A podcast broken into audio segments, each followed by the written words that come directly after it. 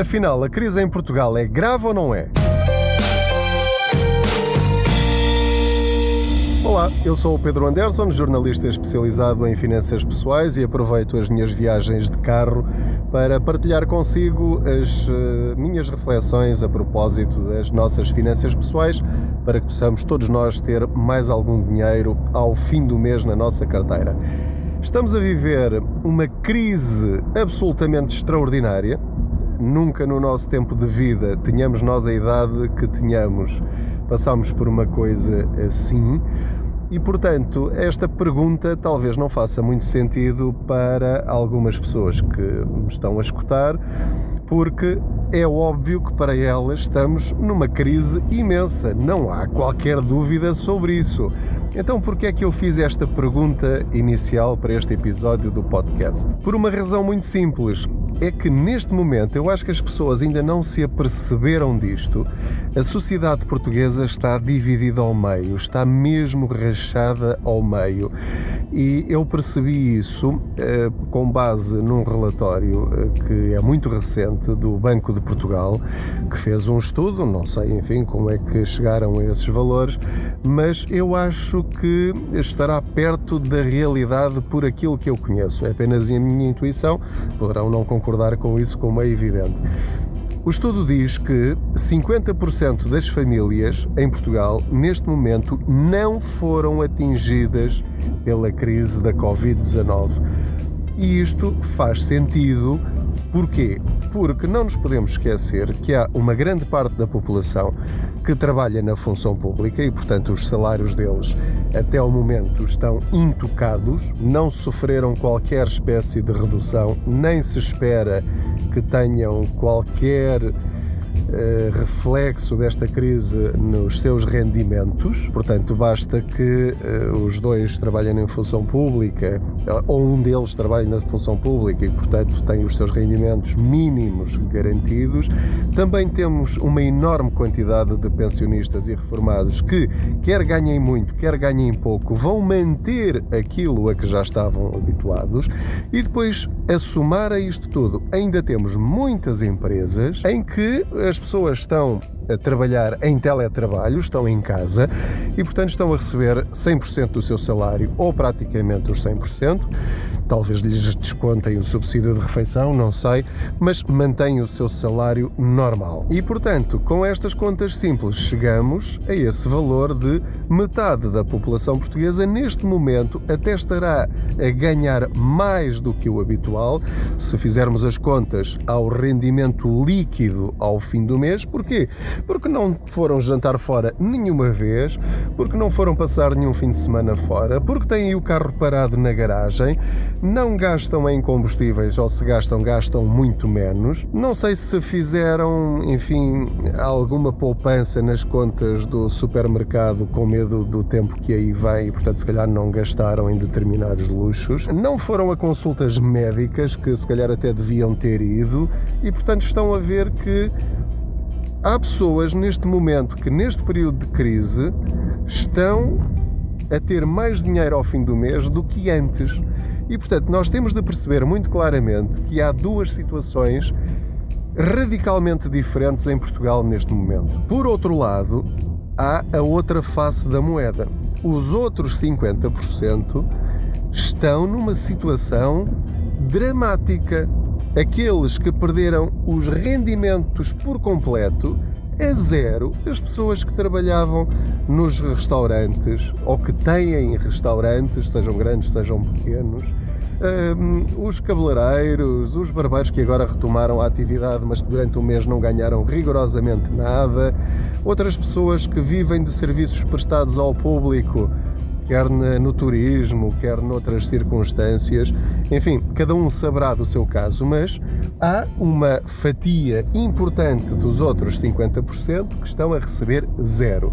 E depois ainda temos os que estão em layoff ou que estão desempregados e, portanto, têm uma quebra importantíssima nos seus rendimentos. E aquilo que eu reparo e era sobre isso que eu queria refletir convosco e saber a vossa opinião também, ou pelo menos chamar a atenção para pensarem nisto antes de fazerem determinados comentários, porque, eh, como sabem, a rúbrica está suspensa neste período. Estou a falar da rúbrica Contas Poupança no Jornal da Noite da SIC. Porquê? Porque a redação da SIC foi dividida ao meio, estamos a trabalhar em espelho, portanto, metade da redação trabalha sete dias seguidos e depois não trabalha sete dias seguidos e é substituída pela outra metade. E nesta fase, em vez de estar a fazer a rúbrica, estou a, exercer as funções de coordenador na SIC Notícias, nomeadamente do espaço Opinião Pública entre as 10 e meia e o meio-dia na SIC Notícias, em que eu todos os dias ouço as opiniões, dezenas de opiniões de cidadãos das mais diversas áreas sobre as mais diversas facetas em que esta crise os está a afetar. Isso permite-me ter uma leitura abrangente do que, do que se está a passar. Tanto ouço pessoas a dizerem: Pois, isto agora lembraram-se todos de pedir, só sabem pedir, a ver se cai algum, só querem subsídios, só querem apoios e nunca descontaram nada e agora querem tudo.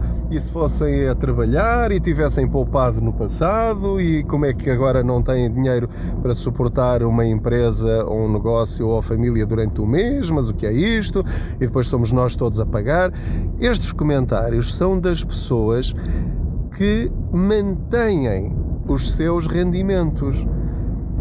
Essas pessoas estão a falar, na minha opinião, de alguma forma de barriga cheia. Não quer dizer que em algumas situações não tenham razão naquilo que estão a dizer, mas quando ouvimos comentários deste tipo, eu diria que em 98% dos casos são de pessoas que não perderam rendimentos, ou seja, que fazem parte daqueles 50% da população em Portugal que, assim que isto passar, vão continuar a fazer os seus gastos normalmente, com os seus luxos, eh, que recuperarão mais facilmente, embora, enfim, eh, com alguma retração, é a minha previsão.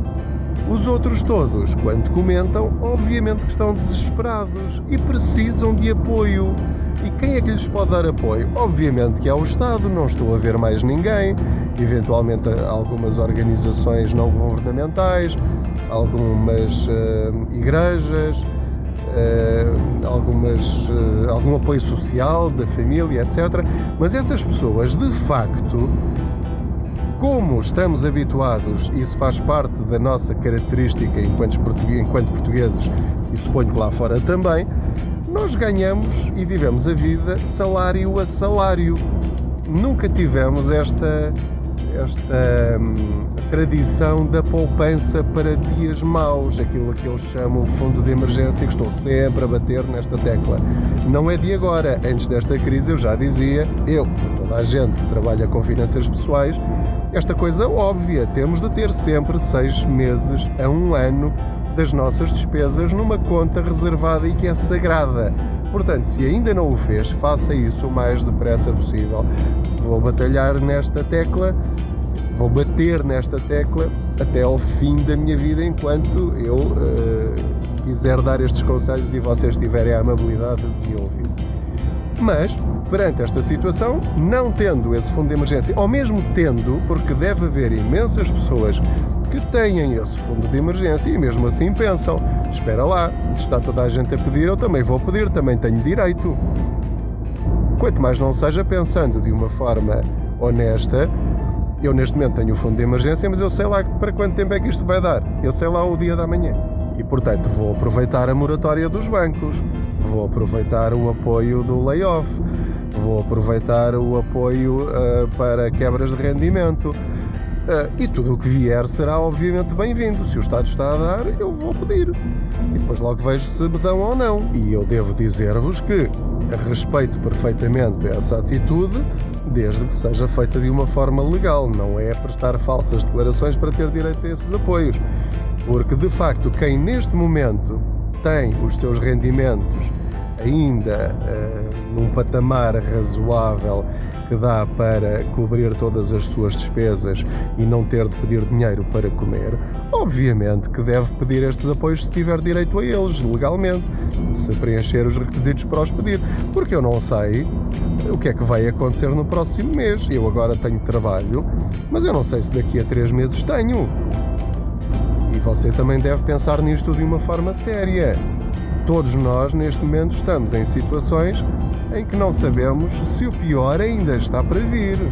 E isto porquê? Porque, por exemplo, agora estamos numa pequenina uh, euforia de regresso à abertura das portas do comércio e depois lá para o dia 18 ainda mais com a restauração.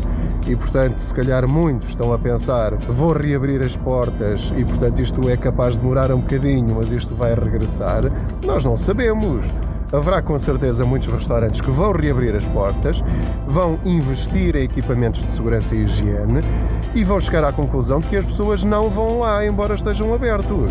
Aquela questão de poderem só uh, abrir as portas eh, com 50% da lotação máxima tomaram muitos a conseguir pôr lá 10% ou 15% da lotação.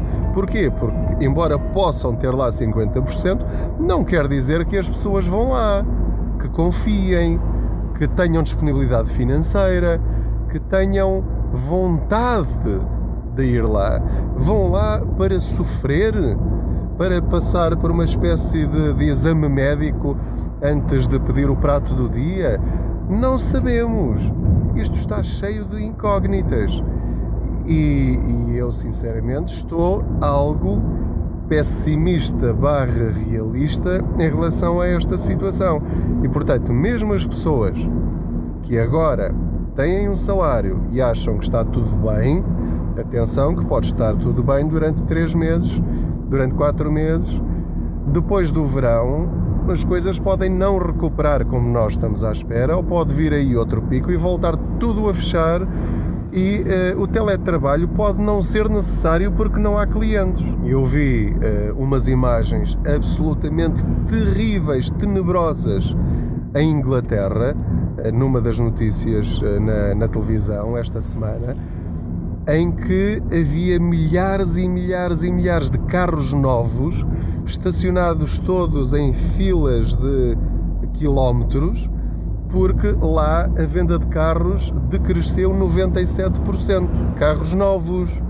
E portanto, mesmo alguém que trabalhe numa marca eh, famosa de carros e que esteja em teletrabalho, vai estar em teletrabalho até quando? Não sei, estou a dar este exemplo como podia dar outro qualquer. Eh, os ginásios vão regressar, mas vão regressar quando e como? Neste momento, só os bens essenciais estão mais ou menos seguros.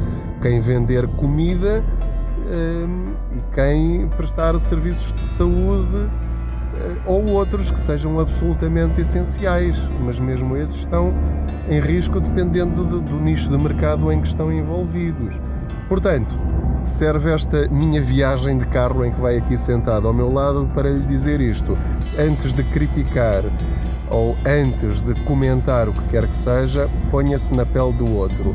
Lembre-se que a outra metade, que não é a sua, está numa situação bem diferente daquela em que está seja para melhor, seja para pior. Portanto, temos de nos respeitar uns aos outros e ajudar naquilo que nós pudermos os outros, a nossa família, os nossos amigos, os nossos vizinhos, os estranhos à nossa volta. Porque é muito fácil dizer vá trabalhar ou só quer apoios se aquela pessoa precisa de pôr comer na mesa, embora eu acho que estão se calhar a inventar. Porquê? Porque eu tenho dinheiro na minha conta bancária e o salário chegou lá e vai chegar o subsídio de férias e depois vai chegar o subsídio de Natal e, portanto, isto há de passar. Ah, pois, há de passar para si.